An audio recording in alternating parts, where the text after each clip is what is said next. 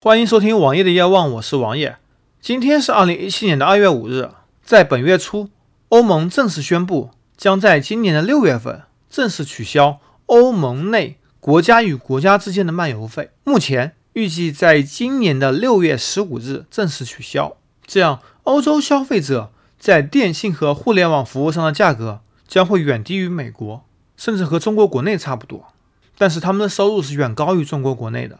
既然我们说到了漫游费，其实目前国内三大运营商都已经不存在漫游费了，除非你是比较早的套餐，你需要更换到新的套餐，这样就不会存在漫游费。但是新的套餐门槛会比较高，而且流量还是存在于本地流量和全国流量的，这当然也和地域之间的互相结算产生了瓜葛，因为每个省运营商都各自为政。谁都知道，三大运营商虽然是国企，但是也有很多业绩压力。首先，你得保证每一个城市盈利，同样还会去想着压制其他运营商，能够更好推广，能够获得更大利益。这主要也是和各省或者各市各个阶级领导的业绩考核相关，这无可厚非啊。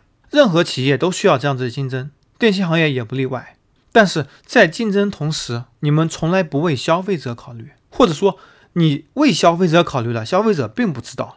要让消费者知道，这个营销成本太高了。国内现在无论什么行业。最重要的是营销，营销俨然已经成为目前中国市场最强的兴奋剂。你没有营销，你就没有明天。哪怕一些刷数据不合理的营销，但是对于运营商来说，你并不需要这样的营销。国家还有法律《反不正当竞争法》，你又没有办法把你的价格资费跟其他运营商拿过来直接对比，让用户一目了然。所以运营商应该怎么做呢？中国电信开了一个好头，他把更多的精力投入到其他电信相关业务的发展，而中国移动开始做保险，想从万能险、想从理财中获得一些收益。中国联通则是一个扶不起的阿斗，但是你们的核心业务还是电信运营、宽带、电话。电信运营商需要怎么样？第一，你的流量、通话是否清零？现在只是上个月不清零，能否保持永久不清零呢？第二，在转换套餐的时候。你们的数据都是清零的，这是为什么？而且从下级套餐往上级套餐转换，上个月流量依然被清零，这又是为什么？取消漫游费只是个明面上的取消，你需要包一定的套餐才能够达到。为什么不能给某些老年用户，使他们每个月只要交几块钱话费就能够正常接听电话，哪怕漫游也可以？